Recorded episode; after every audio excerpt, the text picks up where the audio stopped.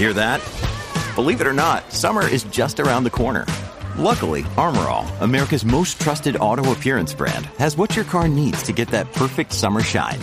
Plus, now through May 31st, we'll give you $5 for every 20 you spend on Armorall products. That means car wash pods, protectant, tire shine, you name it. Find out how to get your $5 rebate at armorall.com. Armorall, less work, more clean. Terms apply. When you need mealtime inspiration, it's worth shopping Kroger, where you'll find over 30,000 mouth-watering choices that excite your inner foodie. And no matter what tasty choice you make, you'll enjoy our everyday low prices, plus extra ways to save, like digital coupons worth over $600 each week. You can also save up to $1 off per gallon at the pump with fuel points. More savings and more inspiring flavors make shopping Kroger worth it every time. Kroger, fresh for everyone. Fuel restrictions apply. From sponsoring cultural events to partnering on community projects, creating youth programs to supporting first responders, at MidAmerican Energy, caring about our community goes beyond keeping the lights on. It's about being obsessively relentlessly at your service. Learn more at midamericanenergy.com slash social.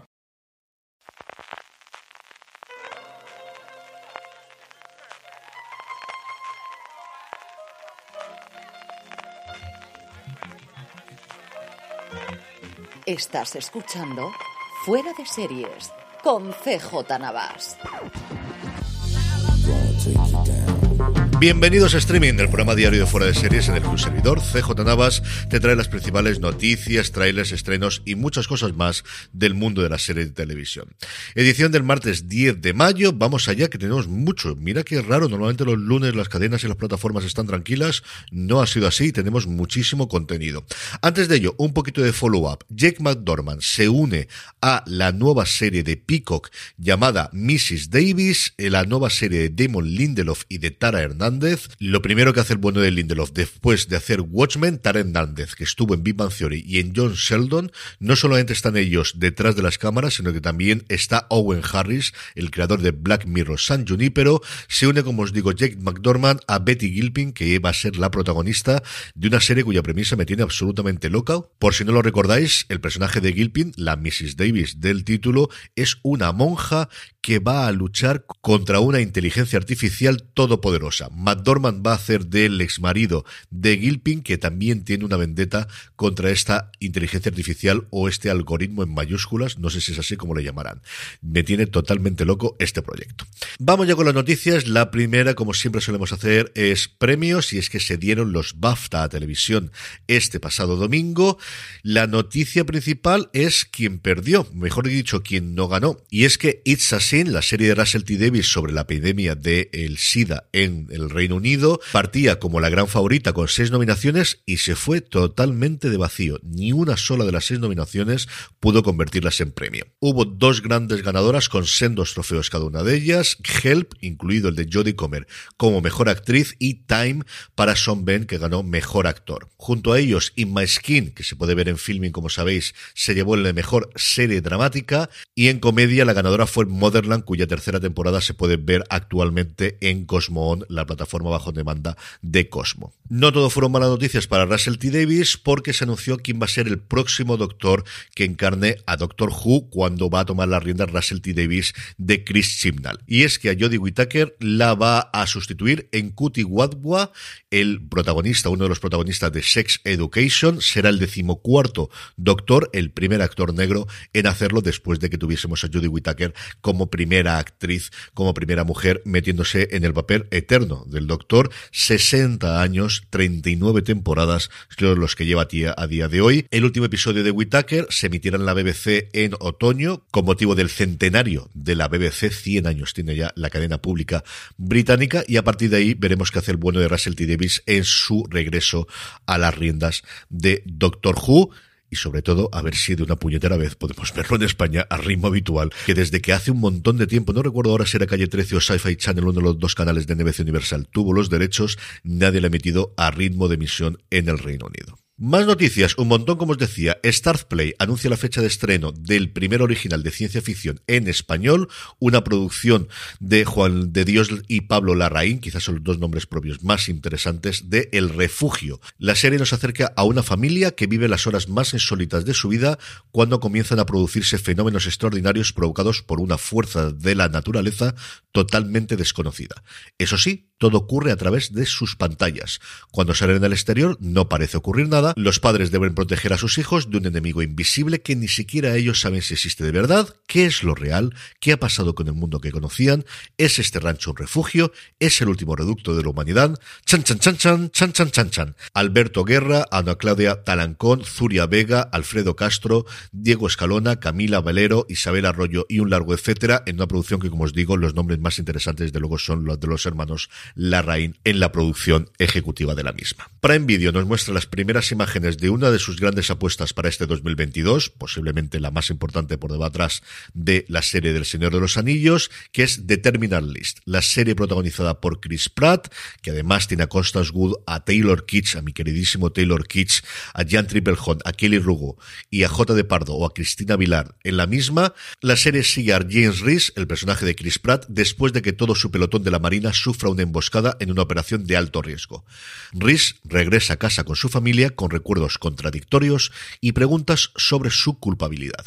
Sin embargo, a medida de que salen a la luz nuevas pruebas, Reese descubre fuerzas oscuras que trabajan en su contra, poniendo en peligro no solo su vida, sino también la vida de sus seres queridos. En la producción junto a Chris Pratt está John Schumacher y también Antoine Fuqua, responsables de éxitos recientes o el colaborador habitual en los últimos tiempos de Denzel Washington. Woodhouse Nissan offers a variety of SUVs and crossovers to fit your lifestyle. Whether you're looking for an SUV with high towing capability or a crossover with all-wheel drive, you can expect a variety of safety features, plenty of seating, ample cargo space, and innovative design to tackle virtually any adventure. Explore the Nissan lineup of SUVs and crossovers featuring Rogue, Rogue Sport, Kicks, Murano, Pathfinder, and Armada. Visit one of our two Nissan locations or shop online at woodhouse.com. En The Equalizer o en Training Day y se va a estrenar íntegra el 1 de julio o Amazon Prime Video que vuelve también a cambiar el formato de estreno y adopta el modelo Netflix para estrenar esta serie de acción, como os digo, el próximo 1 de julio. Paramount se lanza a hacer su primera producción en español, se llama las Invisibles está creada por Héctor Lozano, el creador de Merlí. Va a estar dirigida por Mena Fité, que junto a Lozano hizo eh, Merlí Sapere Aude. Y ojo al elenco: Lolita Flores, María Pujalte, Yoshira Escarrega, Paula del Río, Paula Mirá, Elena Irurieta y Yael Belicha. La serie narra la historia de un grupo de cinco mujeres que se enfrentan a las difíciles condiciones de trabajo como camareras de piso en un hotel de la costa mediterránea. Es la primera producción de Paramount bajo su productora VIS. La V era de la antigua Viacom, que ya ha sido pasada a un segundo plano con el nombre de Paramount. Empieza su rodaje. Entiendo que esto no llegará cuando llegue Sky Showtime. Cuando llega Sky Showtime, ah, eso me gustaría saber a mí.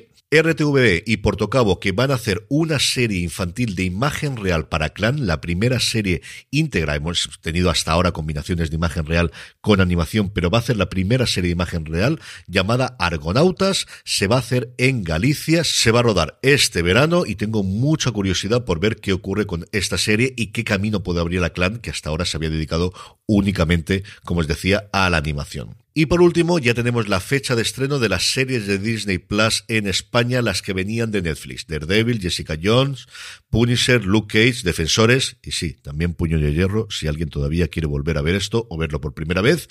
El 29 de junio es cuando llegarán a España dentro de Disney Plus las seis series que en su momento produjeron Marvel Televisión, la extinta Marvel Televisión. A día de hoy solamente queda Marvel Studios junto con Netflix. Trailers, también un montón. Prime Video nos trae el primer tráiler de Sin Límites, la serie sobre la vuelta al mundo del Cano y Magallanes, la serie que tantas vueltas ha dado, coproducción entre Radio Televisión Española y Prime Video, con Rodrigo Santoro y Álvaro Morte en los dos papeles principales.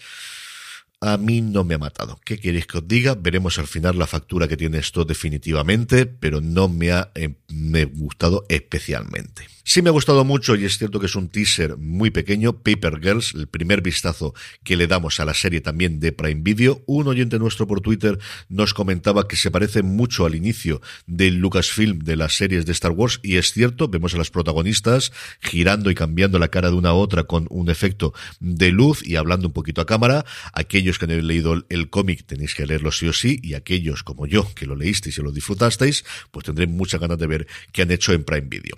En Netflix, dos trailers, el largo, el extendido de Love, Death and Robot, su tercer volumen que nos llega el 20 de mayo, está ahí mismo ya los próximos episodios. Del volumen 3, de inicio son 8, igual que el volumen 2, si no cambia finalmente la cosa. Y por último también en Netflix, El idiota favorito de Dios, una comedia, un nuevo intento de eh, entrar en el mundo de la comedia de Netflix, donde han tenido algún pequeño éxito, pero siguen sin encontrar su hueco para sustituir las comedias que se le han ido yendo, especialmente las sitcoms. Ben Falcone y Melissa McCarthy, el matrimonio, son los productores y los creadores de las series, en el que Falcone interpreta a un empleado de asistencia técnica que se convierte en el mensajero de Dios. Cosas que pasan. ¿Qué le vamos a hacer? Estrenos, siendo martes, tenemos el estreno habitual de filming, la serie se llama La Acusación, tremendamente escabroso, entre 1994 y 1997, la ciudad alemana de Worms, 25 hombres y mujeres fueron acusados de dirigir una red de pornografía infantil, los juicios de Worms se convirtieron en una tormenta de acusaciones y contrademandas salvajes, una producción alemana, pues de temas estos tan adultos y tan complicados que nos suelen traer filming a su catálogo. Y por último, la buena noticia del día, gentileza de nuestro querido Javier Suárez, y es que Jack Ryan se traslada de Tenerife a Gran Canaria, rodando su cuarta temporada, van a visitar varias de las Islas Afortunadas, se va a ir de hecho a Castillo del Romeral, están así desde ayer día lunes en San Bartolomé de Tirajana, no sé cómo estará el acceso, pero allí tenéis a John Krasinski, a Wendell Pierce y a todo el resto del elenco en un lugar donde cada día tenemos más y más rodajes, qué bien están haciendo las cosas en las Islas Canarias, con los rodajes tanto nacionales como internacionales. Con esto terminamos por hoy, mañana volvemos, gracias por escucharme, mucho más contenido en fuera de series.com y seguidnos en redes, que por fin hemos logrado batir la cifra de 25.000 seguidores en Twitter y que siga subiendo. Gracias a todos los que nos seguís día a día, ya sabéis que nos podéis encontrar en todas las redes sociales como fuera de series. Gracias por escucharme, recordad, tened muchísimo cuidado. progress is from historical People's Drive and 124